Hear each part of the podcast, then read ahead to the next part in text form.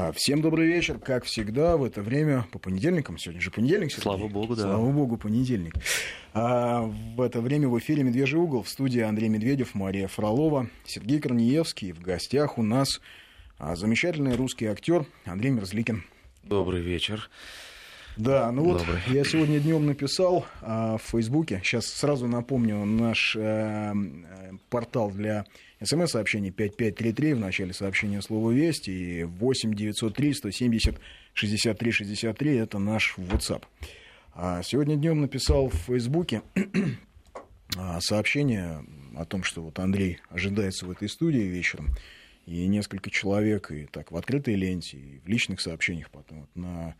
Мне лично написали смс просили передать э, на поклон, благодарность за роль Андрея Кижеватова, то есть за фильм «Брестская крепость».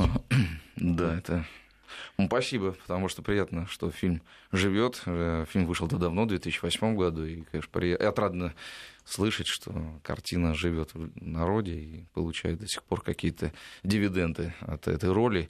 Роль действительно для меня очень значима, и в силу того, что это исторический персонаж, не просто так а, некий художественный образ и большая ответственность перед э, судьбой конкретного человека, перед людьми, которые знали, а память о Кижеватове а, крайне, например, важна в Беларуси как а, таковой. В каждом городе есть улица, названная в честь Андрея Кижеватова, и даже президент Беларуси Александр Лукашенко служил в погранвойсках, и его застава была имени Андрея Кижеватова. Но не суть важно. Важно то, что, вот, например, был в Пензенской области родина а, Андрея Кижеватова, село, которое сейчас так и называется, село Кижеватова. И я впервые столкнулся с тем, что вот, скажем так, идея составляет... Вот есть понятие градообразующее, а это вот идейно образующее, значит, история этого села является это судьба этого человека. И э, для меня это было такое вот столкновение с историей, которая вот объединяет людей в одном отдельно взятом таком, не могу сказать деревне, но такое большое село, и они вот живут памятью этого человека, и большая такая вот ответственность у меня была при встрече с ними я даже, в принципе, не ожидал. Хорошо, что я узнал об этом чуть позже, когда уже сыграли картину, иначе бы ноги, наверное, бы дрожали бы во время исполнения.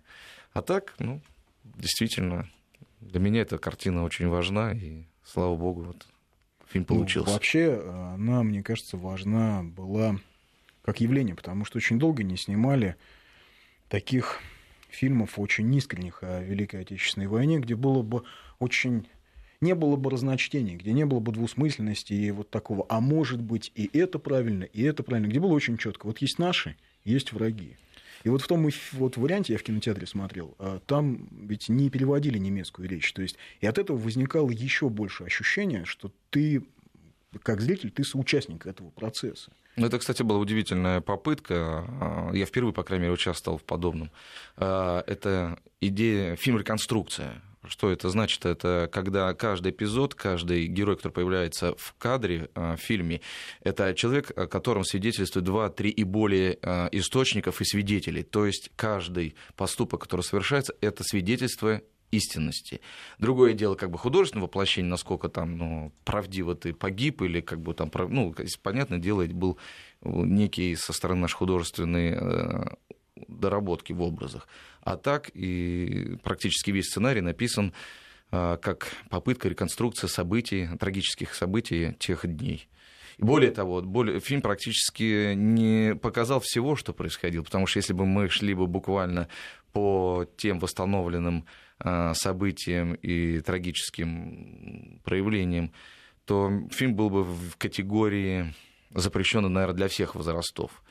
А, тот ужас и тот а, тотальный садизм, который происходил, то, что я читал в архивной хронике, то, что даже не показывают в музее, это такая закрытая информация, то, конечно, то, что немцы имеются в виду. Да, то, что там происходило, потому что это в кино показывать, к сожалению, или к счастью, ну, просто это со всех моральных пониманий нельзя. Поэтому такое поверхностное, такое вот, скажем так, вот по персонажам, как это происходит. Для нас, скажем так, были более важнее человеческий фактор, что вот, например, мой герой Андрей Кижеватов в первую очередь для меня был интересен как отец семейства, э, многодетный к тому моменту, когда вот мы снимали кино, у меня тоже уже было трое детей, и был такой вот момент, как же так, как себя вести. С одной стороны, ты гражданин, ты офицер, ты человек, который давал присягу, и ты выполняешь свою прямую обязанность. А с другой стороны, вот они все рядом, ты должен просто по-человечески положить на алтарь а, своего долга, свою семью.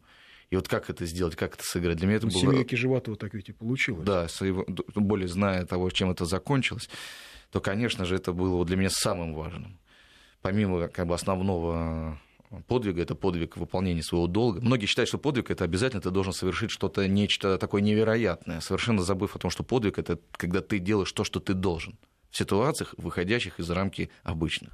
То, что ты должен. Если пограничник дал присягу, что он выйдет сегодня в дозор и будет защищать границу а, государства, они это и делали. Кижеватов выводил в дозор первые два-три дня. Пытался вывести. Потому что это его дом. Он не знал, что это впереди будет затяжная война. Что впереди будет не просто Вторая мировая, а Великая Отечественная война, где будут колоссальные потери. Они этого не знали. Поэтому они просто выполняли свой солдатский долг. Взяли командование на себя, когда.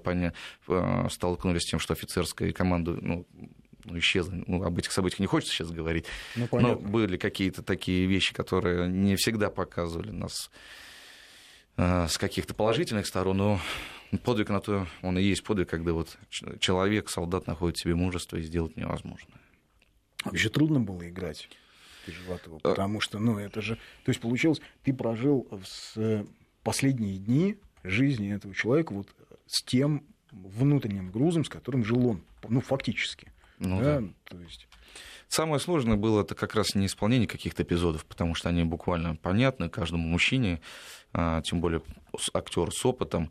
Сложно было а, только то, что мы картину снимали непосредственно а, на территории Брестской крепости. Мы снимали непосредственно именно в том самом месте, где происходили трагические события.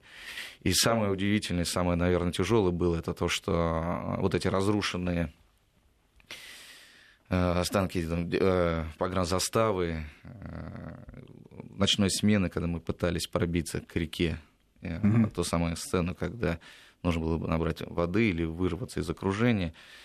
А мы неожиданно ночью, мы, я имею в виду мы, артисты массовых сцен, актеры моей погранзаставы, герои моего, столкнулись с тем, что мы понимаем, что мы рассказываем не художественно вымышленную историю, а когда у нас, у актеров не получается пробиться к реке в силу определенных обстоятельств, которые придумал режиссер, а, когда мы столкнулись с тем, что мы-то к концу смены поняли, что сейчас пойдем домой, возможно, примем горячий душ, возможно, у нас будет возможность потрапезничать, а у этих ребят этого не было. Это стало так горько и обидно. Я просто помню, когда вот мы эту страшную сцену массовую сняли, и я вот просто свидетельствую, я видел, как вот мужчины, все ребята, которые снимали, никто никуда не ушел, сидели на этом берегу и ну, накатывали слезы сидели, просто никто не понимал, как это вообще можно было. То есть все признавали, что мы бы, наверное, наверное так бы не смогли, особенно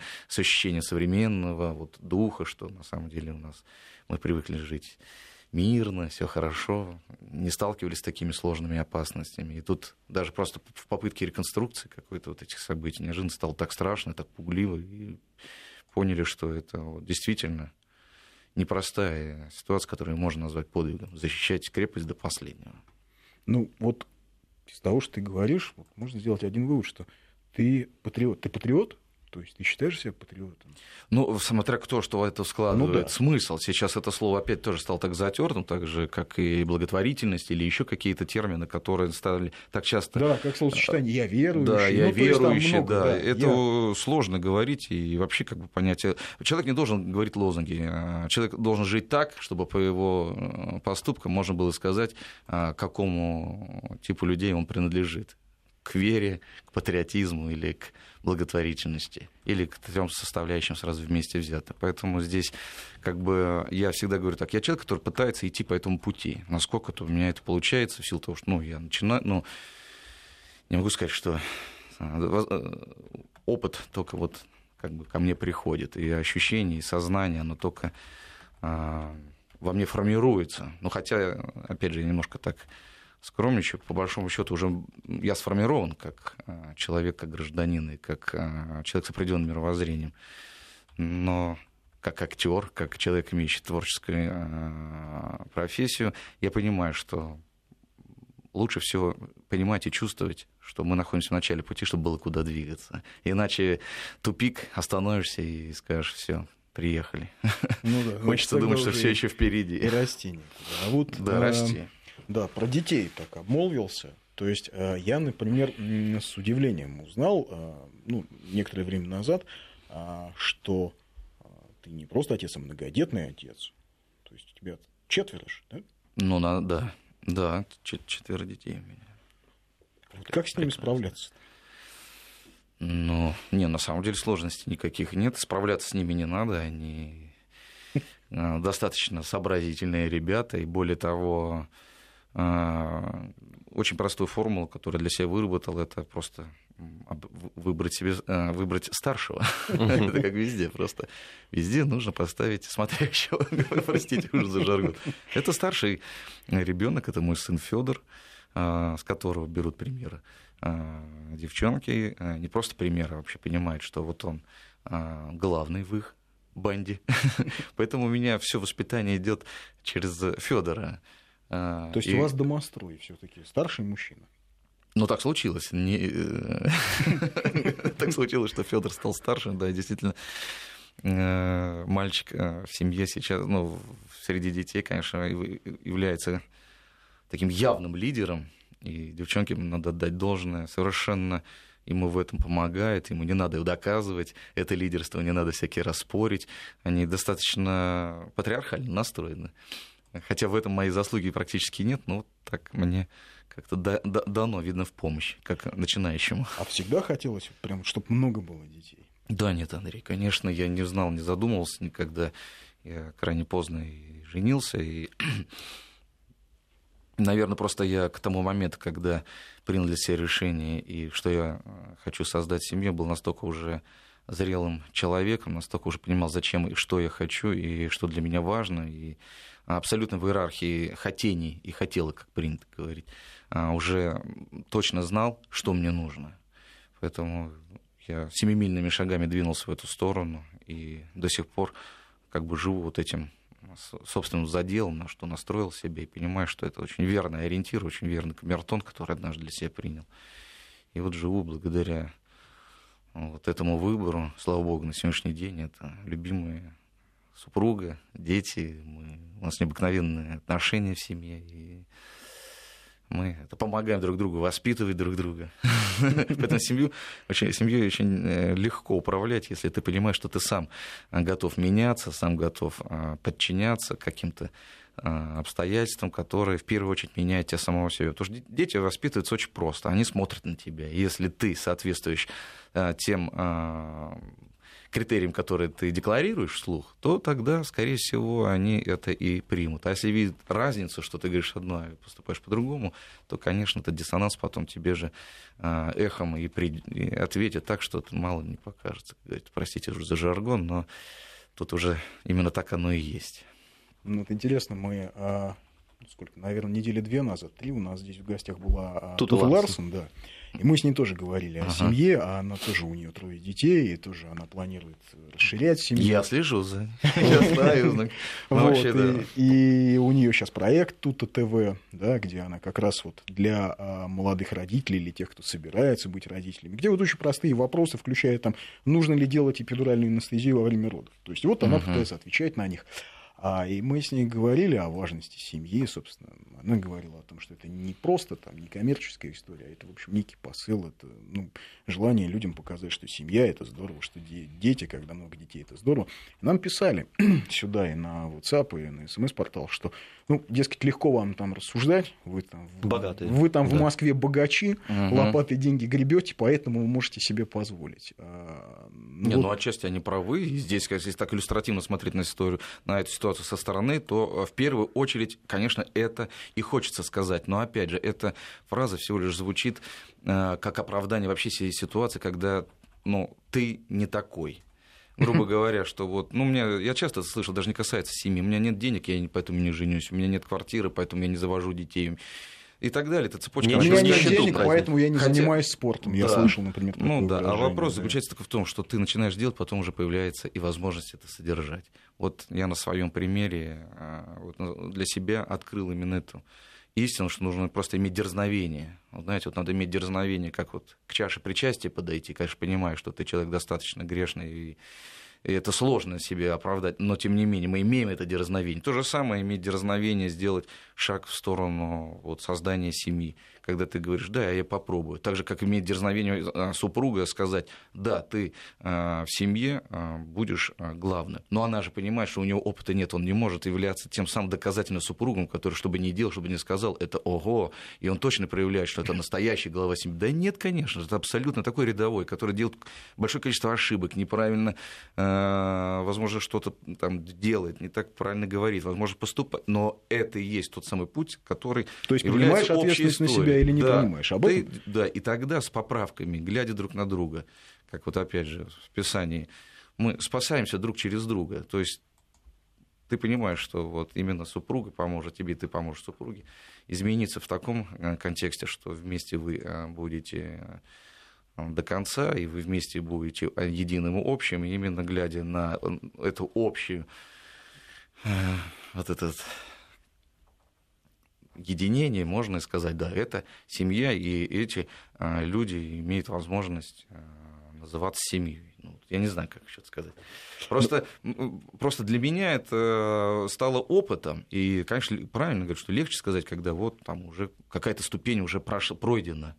Пройдена. Но благодаря именно этой пройденной ступени я позволяю сейчас просто вслух что-то такое произносить. Конечно, я не решился никаких советов говорить. Я просто делюсь как бы тем, что произошло со мной. И более того, очень важно для меня, что такое совет. Это когда я абсолютно точно помню, о чем я думал до принятия этого решения, во время принятия решения, и когда, чем я руководствовался, когда начинал создавать свою личную семью, и насколько это сходится с теми плодами, которые вот уже спустя 10 лет а, я могу наблюдать. И мне нравится то, что это абсолютно а, минимальная погрешность, практически ее нет.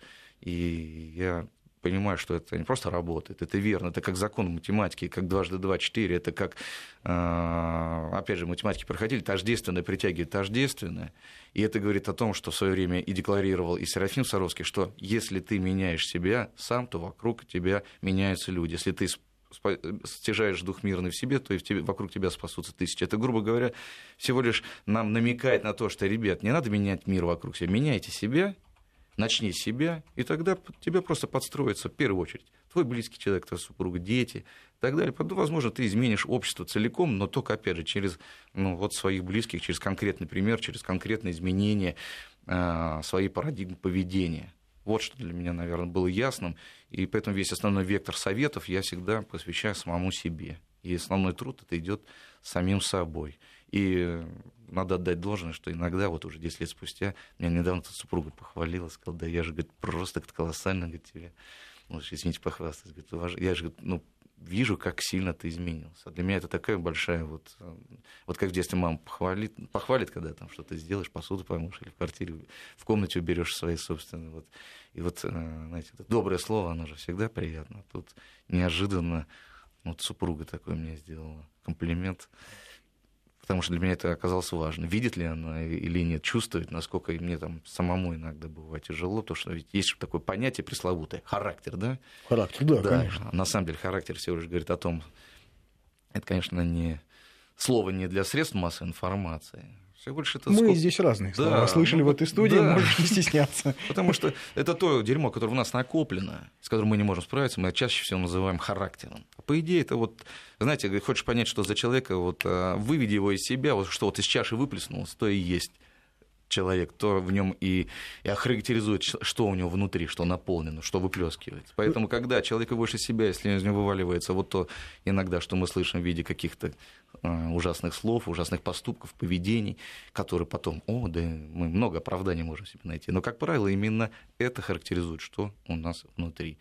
И часто бывает, я вижу таких замечательных людей, на которых хочется опираться, и ты понимаешь, что это люди и есть твои костыли, на которых а, ты э, опираешься и идешь по жизни, когда видишь в ситуациях совершенно э, намного тяжелее, чем в которых я живу, но их природа поведения, их природа поступка, их природа слов, природа дел настолько удивительные, настолько ты понимаешь, что это такие, ну, хочется сказать, чистые, глубокие люди, но я понимаю, что они тоже не просто так к этому пришли, что это просто плод и результат каких-то очень, наверное, сложных, длительных, внутренних самоопределяющих каких-то процессов. Ну, то есть вот если, ну, там, я сижу, слушаю, я понимаю, что вот семья, с одной стороны, с другой стороны, вера все-таки играет очень серьезную роль. Да не только серьезно, она определяющая. На самом деле, святоотеческое предание дало практически все, все, все, все советы и все э, руководства по тому, как создать семью, жить счастливо и, более того... А, да не только семью, там, по-моему, очень много советов вообще про все. Да, но потому что мы сейчас говорим про семью, просто это настолько стопроцентное правило. Вот просто это нужно знать. Это как вот э, э, быть воспитанным, вежливым человеком, информированным таким человеком, который, ну, просто готов Э, принять это как, если уж хотите, наука, а для меня это отчасти именно наука, и просто двигаться вперед в изучении этого вопроса. Свято-отеческое предание, это же ведь не просто красивые слова, это же не лозунги какие-то, это абсолютно ну, как вот учебник по математике. Это вот учебник и руководство. А вы сразу стали изучать этот учебник по математике? Или ну вы ну да, вот это, поздно или пришли? Или процессе. путь был да. какой-то сложный? Не, ну, конечно, до супружества я просто, ну, во-первых, сделал для себя открытие, что Э, духовный мир, так же как и физический мир, тоже живет по абсолютно жестким законам. Более того, там законы еще жестче, чем те, которые мы определяем себе в своей личной жизни или там в обществе, а, ну и вообще на планете, в мире. То для меня, конечно, это открытие было очень важным. И тогда я понял, что а, законы такие суровые. Я стал их изучать, потом понял, что они работают, стал даже, знаете, как ребенок проверяет, в шаг влево, шаг вправо, бах-бах-бах, тут же, ну, розетка. Метод проб ошибок. Да, да, конечно. абсолютно, конечно. Без этого метода никуда. И стал как-то вот в этом деле крепнуть, а, более уважительно относиться к самому себе, к тем знаниям, которые я получаю. Ну, во-первых, я для себя сделал открытие, что человек ну, питается а, как бы три способа питания. Да, это то, что мы а, подкреп... ну, едим, это то, что мы читаем, это определит наш а, способ размышления, и то, что мы потребляем в качестве информации, особенно то, что мы выбираем. Потому что информ... век информации, он вообще как бы широкий диапазон. Сильный, шума много, да. Очень много шума. И вот человек определит именно то, что именно он избирает для себя из общего а, потока. И это определяет и его будущее, и его внутренний мир, и определяет тех людей, которые вокруг него. Поэтому, когда человек недоволен окружающей себя средой, то, как правило, источник этого недовольства он сам. Потому что не бывает так, что он прекрасный, а его окружают нехорошие люди. И поверьте еще раз, как математики, тождественное притягивает тождественное. И если ты чем-то недоволен, то именно ты являешься источником этого притяжения. К тебе притягиваются именно вот эти люди, потому что свой к своему. Поэтому измени себя, измени свой круг а, общения, круг мировоззрения, перечитай другие отношение книги. к жизни. Отношение к жизни, и тогда к тебе другие люди придут с другой риторикой, с другой потрясающим а, размышлением и вектором жизни. Да, но вот сейчас мы прервемся на новости. 5533 в начале сообщения слово «Вести», 8903 170 63 63. Это наш WhatsApp-портал. В гостях у нас прекрасный артист, многодетный отец, вообще хороший человек Андрей Мерзликин. Еще раз добрый вечер всем, кто с нами. И продолжаем разговор с э, Андреем Мезликиным. Он нашел время, пришел к нам в гости. Сейчас э, в Твиттере нам написал Евгений Поддубный. Э, аж, аж из серии. Вот поблагодарил, передал всем привет. И слушателям, и нам поблагодарил за эфир. А вот пишут, слава богу, в первый раз на радио слышу о святоотеческом предании. Просят, а, спрашивают а, по поводу фильма «Бумер» понимаю, что этими вопросами наверняка замучили, но, да. наверное, этим вот как-то с этой ролью, ну, вот а, ну, надоела она, да, этот вопрос. Не, а, а как же бумер, а как же вот... Это мой дебют, это первая роль а, в кино, первая главная роль в кино, и этот фильм, конечно, открыл абсолютно для меня это возможность быть в мире кинематографа и сделал нас отчасти, можно говорить современным языком, популярными. И эта популярность ну, дала нам возможность потом попробовать себя в дальнейших ролях, как-то закрепиться э, в творческих своих каких-то проявлениях и двигаться дальше. Поэтому я фильму благодарен, благодарен Петру Буслову, более того, благодарен именно той возможности э, рассказать э, о том, что чем мы жили в 90-х годах, потому что фильм основан на реальных событиях, и фильм рассказывает именно то, что действительно произошло, и то, что характеристика моего героя многих там отчасти расстраивает, и я часто слышу фразу «как же ты кинул пацанов», и, как правило, я слышу это от людей, которые сами, по большому счету, жизни ну, не видели, либо видели, но так немножко со стороны, и чаще всего они судят по, о жизни по фильму, как правило, американским, где совершенно иные финалы. Как бы жизнь жестче, чем э, американские финалы. Поэтому мы показали то, как происходило в жизни Нет, настоящем. Потом, на самом деле, в 90-е я был криминальным корреспондентом. Я отлично помню вот таких вот маленьких бригад, которые работали на кого попало и решали какие-то свои мелкие вопросы, ну, более крупные. Их было огромное количество. Это был образ жизни, не знаю, миллионов молодых людей по всей стране. От этого отказываться бессмысленно говорить, что заниматься, этого не да. было. Угу. А другое дело, что вот я даже здесь сейчас э, некоторые пишут, что, дескать, для а, какой-то части молодежи этот а фильм стал таким примером, плохим примером, что вот надо быть таким. Э, проблема этого фильма то, что он вышел в контексте, в общем, с э, сериалом «Бригада». И в силу схожести внешней формы у них, конечно, мораль, а, мораль разная, тем не менее. все таки в картине бумер, я смею надеяться, и я так считаю, по крайней мере, что все равно заложен принцип бумеранга, и картина бумер называется именно, э, этимология этого слова идет корнем от слова бумеранг, то, что все возвращается, любое слово, любой поступок, любой э, твоя мысль. И, и в контексте сценария это прослеживается. У каждого персонажа, у каждого героя этого фильма происходит свой возврат своя отвертка, как мы говорили, а, у нас там в прямом есть эта отвертка, которая вернулась Димону Ашпарину, герой, кто приходилось мне сыграть. И, э, в конте... и то, что вот мы вышли в параллели с бригадой, где абсолютно ну, э, совершенно иная мораль заложена, и там действительно было похоже на романтизацию криминального образа жизни, и нас немножко всех перемешали, и действительно вот эта четверка, бригада, бумер, машина, и оно как-то пошло-поехало. Хотя я абсолютно свидетельствую то, что и мы осознанно, и режиссер а, Петр Буслов а, снимал картину совершенно иным акцентом. И как раз люди, которые жизнь понимали, или, как говорится, нюхали порох, и э, хоть что-то а, почувствовали в 90-х годах, весь этот ужас и весь этот от которой мы пережили все вместе. А я говорю все вместе, потому что ничто так не, больше не схоже в истории, когда мы говорим это о Великой Отечественной войне, когда мы понимаем, что это коснулось каждого человека, каждой семьи, и у каждого есть а, дедушка или бабушка, который является носителем той страшной информации. И то же самое, то, что мы пережили в 90-х. Нет такого человека, который жил бы в каком-то розовом мире и не понимал бы, что происходило а, в стране. И если не с тобой это происходило, то, по крайней мере, это было рядом, это было с одноклассником, это было а, сосед... соседями, это было в соседнем доме. Ну, грубо говоря, все это видели, слышали, знали и жили а, в этом информационном поле. И вот понятное дело, что с этим ужасом нужно было как-то расставаться. И вот Петр Буслов написал этот сценарий, основанный как бы на личном опыте. Ну, вообще довольно депрессивный фильм. Там все, все. Песня хорошая, а все остальное, да, депрессивно. Нет, все, ну, а да. все очень сурово. Парни встряли в самом начале, весь фильм они пытаются от этого скрыться, и в итоге, в общем, все погибают. Ну, там, кроме но нельзя сказать, что это вот э, та жизнь, которую хотелось бы прожить. Да, это не так. очень романтика. Да, да, но хотелось бы именно этой жизнью показать, что вот эти красивые, здоровые молодые парни, которые могли бы принести пользу своим родным, близким, я даже не буду говорить обществу, стране, время было, наверное, другое. Хотя и в то время было место а, для гражданского подвига.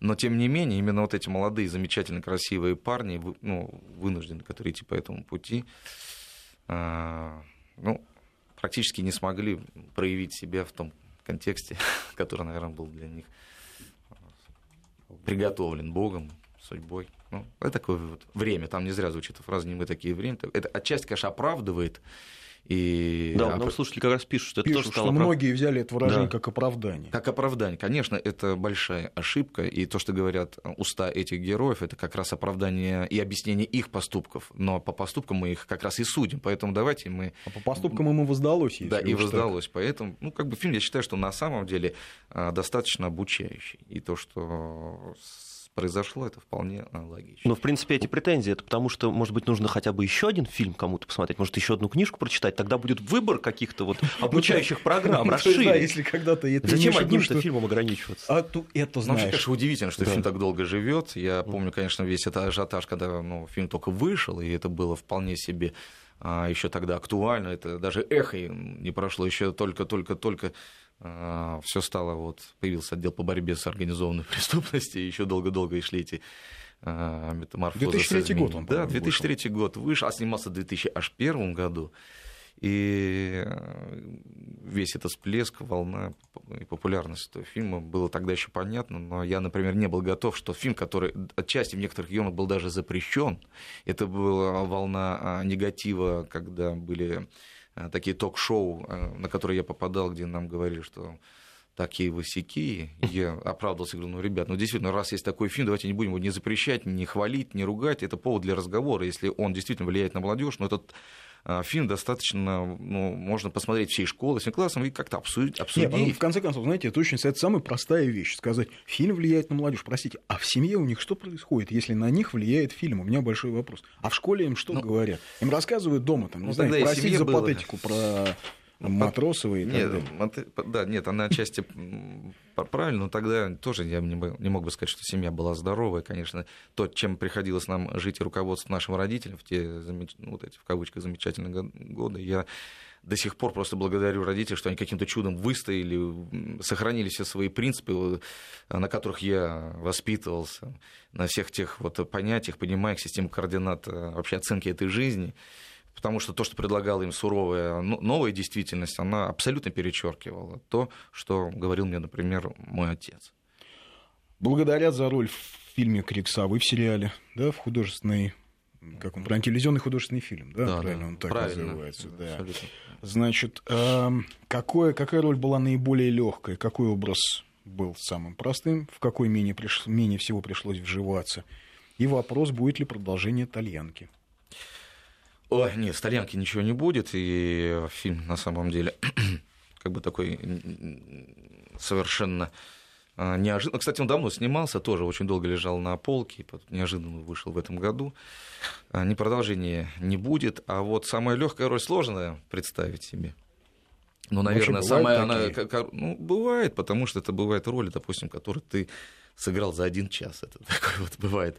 Есть такое понятие оно зарубежное пришло к нам, это guest star, ну, вставное лицо для того, чтобы утяжелить некий эпизод, и под, чтобы у фильма был некий такой вот остров, на который можно было бы опереться менее, скажем так, э, узнаваемым актером. Я об этом сам недавно узнал. Потом говорит, Андрей, нужно укрепить эпизод. Я это не совсем понимал, потом мне объяснили, что это такое. А, поэтому как бы легкость идет с точки зрения как бы временных затрат. А так вот, если говорить о роли, о производстве, о сложном каком-то исполнении какого-то длительного диапазона, ну, легких не бывает. Вообще все, что называется профессиональной деятельностью, не бывает легко везде свой. Просто не каждый понимает, в чем заключается тяжесть актерского труда. Это как бы отдельная передача, я могу об этом уже говорить и достаточно четко понимаю, чем это объясняется. Но э, в двух словах я говорю, ребят, поверьте, это, конечно, не труд шахтера, но это и не вот, не то, что многие думают. Просят спросить про проект «Счастье это».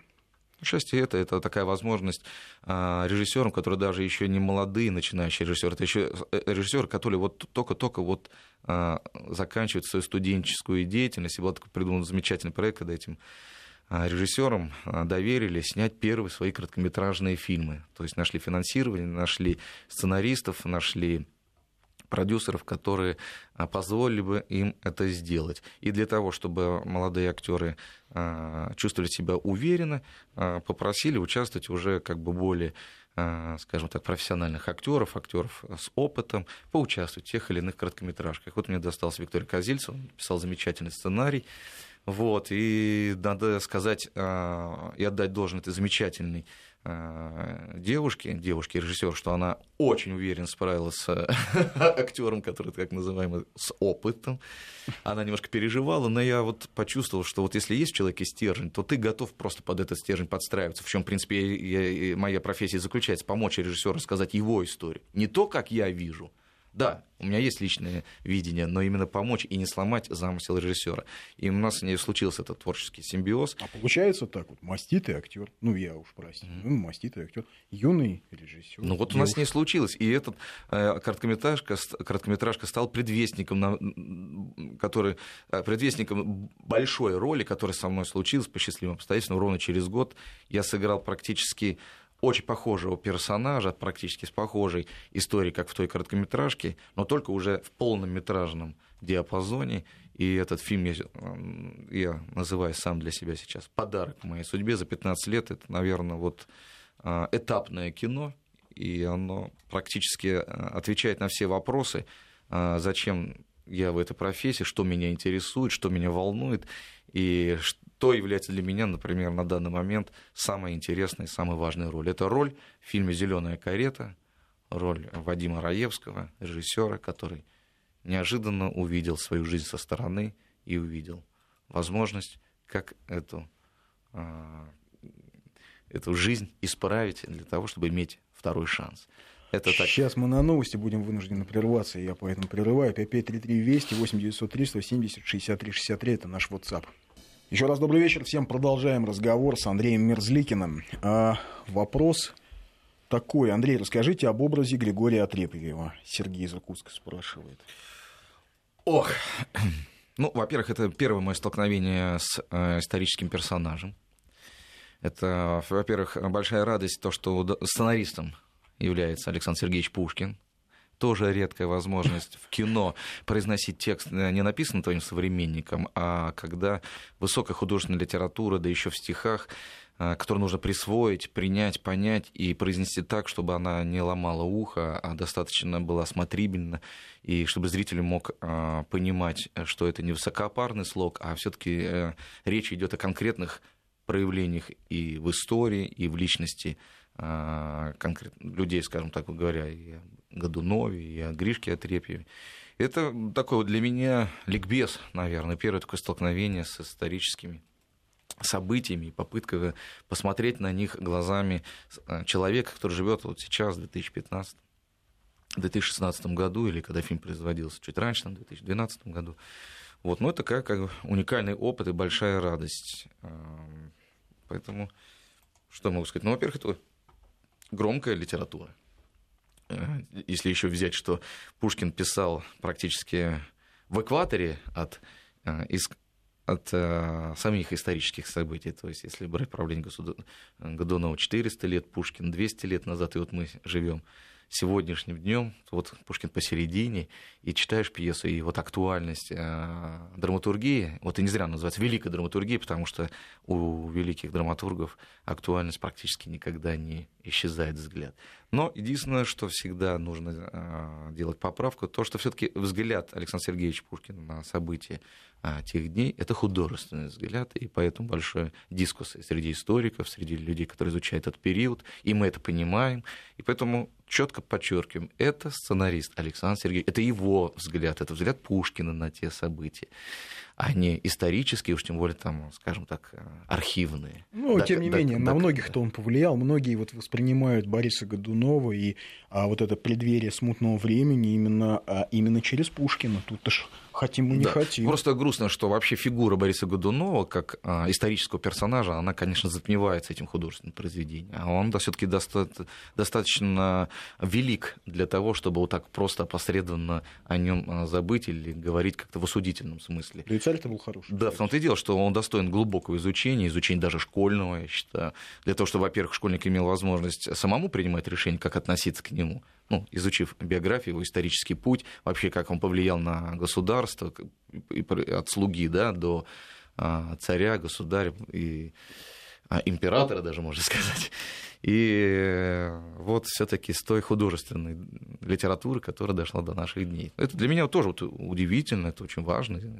Интересно также, например, как Гришка Отрепьев я рассматриваю именно в том контексте, что а, это монах, который сбежал с чудового монастыря, которого мы сейчас, который мы не можем наблюдать. Но именно вот буквально сегодня я находился на территории Кремля, и находясь на колокольне Ивана Великого, я увидел вот эту готовящуюся стройку по восстановлению чудового монастыря на территории на территории Кремля, так извините за тавтологию. Это удивительная вещь, что у нас будет эта возможность э, увидеть реконструкцию этого архитектурного памятника и понять вообще, как, что это э, имел в виду Пушкин, когда он сталкивал практически стена к стене государя и монаха, находившийся, находившийся на территории чудового монастыря. Это хор- хор- хорошее столкновение драма- драматургическое. Сегодня меня днем спрашивали в Фейсбуке по возможности узнать, mm-hmm. вот а, а, почему а, Джигарханяном много лет работали, а потом, а, то есть по каким причинам расстались? То есть был ли какой-то конфликт? У меня появилась просто... большая востребованность съемок в кино. И Арман Борисович, а, человек такой достаточно немало снимающийся в своем прошлом, он мне так и сказал, говорит, Андрей, я никогда ничего не отказывался. Ну, я приходил к нему за разрешением, можно туда, можно сюда. Уже семья появилась, дети, он же понимает, что кино — это единственный наш источник театра, абсолютно всегда за идеи, на вдохновение ты работаешь. И он сказал, не отказывайся. И потихонечку, конечно, кино победило а, мое присутствие в театре. И так оно со временем сошло на нет. Да и спектакли, в которых я участвовал, Армен Борисович со временем снял с репертуара. И, ну, и случилось то, что случилось в какой-то определенной э, ситуации. Я сошел в здание театра под руководством Армана Борисовича Джигарханяна и понял, что у меня нету ни одного спектакля в, в репертуаре. И на вопрос, что мне делать, мне сказали, ну ничего, Андрей, у нас есть планы, может быть, мы впереди будем делать новый спектакль. Но так прошел год-два, и по большому счету мы ни к чему новому не пришли. И, как, говорит, как говорится, роман сошел на нет. А так как это был роман, роман был по любви, я глубоко уважаю этого человека. Борисович именно тот самый человек на который, в профессии, у которого можно и нужно было воровать те знания, которые, ну, наверное, невозможно преподать в институте. Можно только вот наблюдать, подсматривать и вот замечать какие-то совершенно важные тонкие вещи, которые помогли мне отчасти в профессии. А, здравствуйте, хочу поблагодарить Андрея за фильм «Качели». И еще у меня вопрос. Вы поете? Нет. Нет. А я вот видел клип «Память». Ну, это я не пел, это я помогал Олегу Скретчу, автору этого замечательного а, ролика. Да. ролика. Он же исполнитель вот этого, это сильно называется рэп, э, речитатив. Он, конечно, просто пытался ему помочь в силу того, что это человек моей группы крови. А, это человек, который мне по духу очень близок. Живет в Вологде, кстати, откуда родом моя мама. Это тоже повлияло однажды на выбор того, чтобы осмелиться, помочь человеку, который я до этого абсолютно не знал. Позвонил мне по телефону, говорит, Андрей, у меня есть такая замечательная идея к 9 мая снять а, клип на его собственную песню. Я послушал текст этой, речитатив, этой песни, и я понял, что это вот я имею право и хочу это произнести вслух вместе с ним. И мы сняли, если кто видел, это замечательный клип. И действительно, он абсолютно подходит а, к, ну, к 9 мая, к теме Великой Победы. Scratch сейчас, кстати, сделал саундтрек к трейлеру фильма «28 панфиловцев». Да, я видел. Да, да тоже совершенно потрясающая ну, работа и по тексту, и по посылу.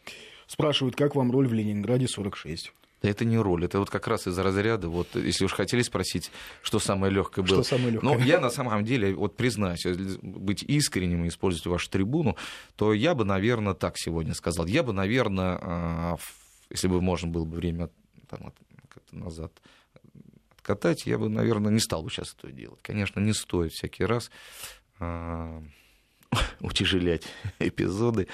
Это в силу того, что фильмография растет от названия, а это все равно не роль и не а, даже не тот эпизод, по которому можно было бы судить, зачем ты вообще в этой профессии, зачем ты пришел в конкретную картину, что ты этим хотел сказать. Я просто глубоко дружу и близко знаком с режиссером этой картины. И, конечно, мне позвонил, говорит, Андрей, э, приезжай, мне нужно, вот, чтобы ты сыграл этот эпизод. И я, конечно, приехал в силу того, что, опять же, встретиться с Сергеем Леонидовичем Громашом и вот побыть вместе. Но, поверьте, это не то, что от чего можно было отказаться и найти ну, товарищи же не То есть мне не то, чтобы там ну, стыдно или не попросил. стыдно, да, товарищ попросил, это я сделал. Но, опять же, понимаете, я столько получаю негативных эм, э, соображений от моих коллег или от режиссеров, которые мне говорят, Андрей, ну зачем ты но лучше вот много не делать, иногда лучше посидеть. Не размениваться. Не размениться. И вот после именно вот этих а, комментариев и после конкретных вот таких вот историй я позволил себе, вот на сегодняшний день, это уже вот год и два месяца, я не снимаюсь, я дал передышку себе и творческую, и, б, во-первых, посвятил весь этот год абсолютно своей семье, а, тем более это время посвятил своим детям. Дети сейчас находятся в таком замечательном возрасте, когда я им, наверное, больше всего нужен. И вот чему необыкновенно счастлив и понял, что я очень верно поступаю. И, наверное, буду еще долго так поступать, если только не придет какое-то колоссальное, замечательное а, художественное предложение. А, а вот как посвятить время семье? То есть вот э, есть мнение, ну что там с детьми? С детьми неинтересно. Я с этим сталкивался, кстати. Зато мужики говорят, ну о чем? Вот, вот вырастет, постарше, Если жить, там будет лет 15, ага. тогда будет. Если воспринимать жизнь, жизнь как блаженство, то тогда все раздражает. Если жизнь как комфорт, то, конечно, всегда кто-то тебя ну, делает что-то не так. Даже в первую очередь, например, с женой. Ну, откуда появляются претензии к жене? Это когда она что-то делает не так, когда она нарушает твой комфорт. Когда у тебя совершенно иной... При этом а... ты-то молодец еще. Да, ты, конечно, молодец. А когда у тебя совершенно другой вектор на жизнь, на самого себя и на вообще на поступки в этой жизни, на какие-то совершенно... Когда ты жизнь а, не воспринимаешь в контексте, что тебе кто-то должен, а, а ты должен делать то, что ты должен, и определить для себя, в чем является твой долг и что ты должен делать.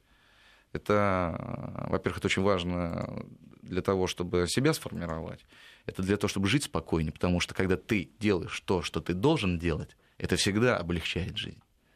Это всегда ну, тебя делает полноценнее. Ну и дисциплинирует. Кстати. И дисциплинирует, и ты становишься более самоосознанным и тебя это и вдохновляет, и ты понимаешь, куда ты двигаешься.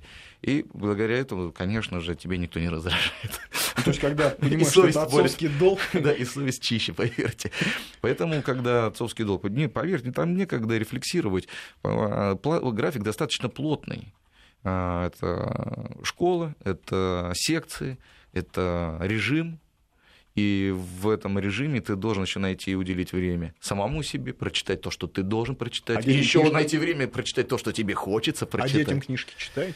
А, книги у нас, а, с книгами у нас а, поступает очень мудрая моя супруга Анна, которая поняла, что вот современного ребенка сложно заставить читать, хотя мы попытки не бросаем, я имею в виду читать самим. Мы открыли такую практику ежедневного чтения вслух и это чтение достаточно длинное, долгое, но самое главное в этой практике – это постоянство. Это не раз в день, не раз в неделю. Это вот каждый день в определенное время. И книга за книгой, глава за головой. И автор за автором только отлетает, отходит с обсуждениями, с, э, с э, мы ищем аналоги э, поступков героев книжных в современной жизни обсуждение. Или, например, э, например, э, скажем так, вот как ребенка да, там, вот воспитывать э, в культуре, скажем, православной религии. Тоже невозможно же лозунгами. Только сам, если что-то делаешь, он наблюдает. Либо как вот там Существует тоже, как мы говорим о святоотеческих преданиях. Ну, я беру короткую главу, слух читаю. Андрей, вынужден прервать, потому что время у нас а, поджимает. Спасибо. Был у нас Андрей Мерзликин в гостях. Оставайтесь с нами. Спасибо. Спасибо. Спасибо.